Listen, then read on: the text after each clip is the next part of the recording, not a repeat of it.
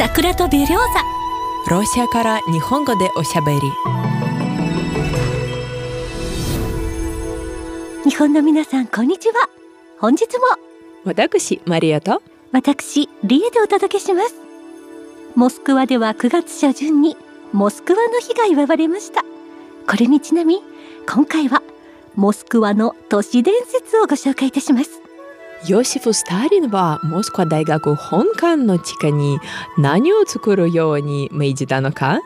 どうして幽霊列車に乗ってはいけないのかモスクワの地下鉄には幽霊が出ると信じている人がいるのはなぜかぜひ最後までお楽しみくださいそれでは始めてまいりましょう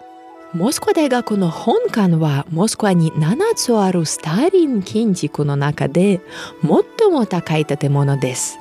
モスクワの象徴的な建物となったのこの高層建築物は1950年代にはモスクワ市内のほぼ全ての地域から見えました。モスクワ大学本館にまつわる都市伝説はいくつかありますがそれらは主に本館の地下と関係しています。ある噂によるとモスクワ大学の本館を建設する計画は長い間合意を得ることができませんでした。それはモスクワ大学の本館があるスズメが丘の地盤があまりにも不安定だったからです。そこでスターリンは建設計画を実行するために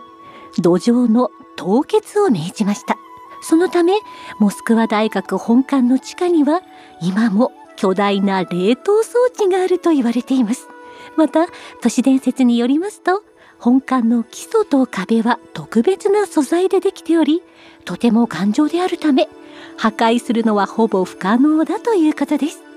モスクワ大学本館にまつわる都市伝説をもう一つご紹介しますよ。これも有名です。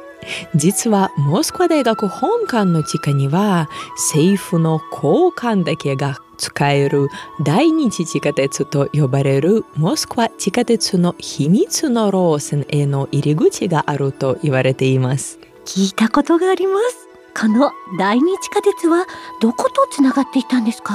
この秘密の路線はクレムリン、外務省、モスクワ郊外にあったスターリンの別荘とつながっていたと言われています。3つ目の都市伝説はモスクワ大学の本館の下には地下都市が存在するというものです。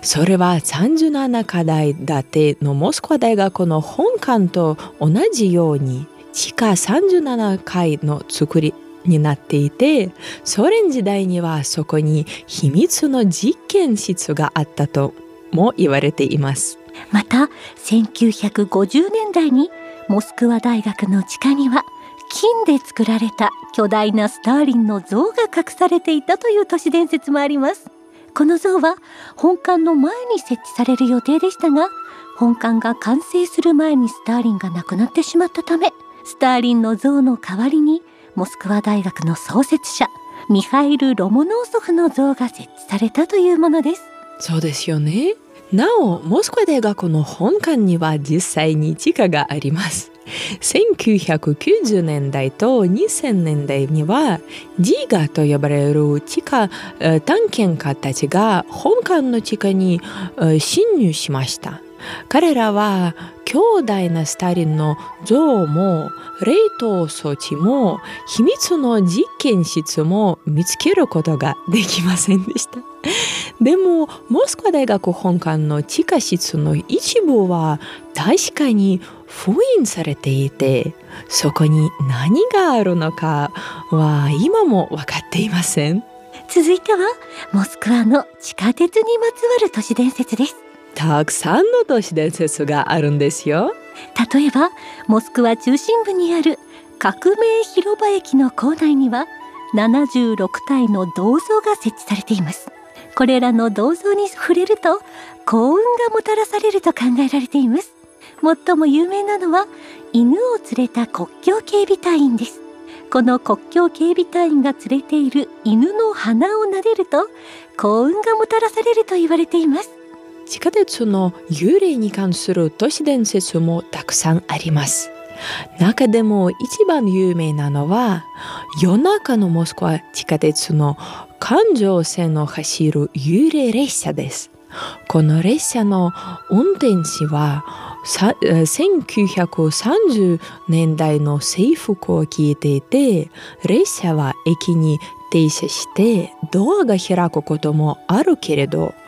乗ってはいけません。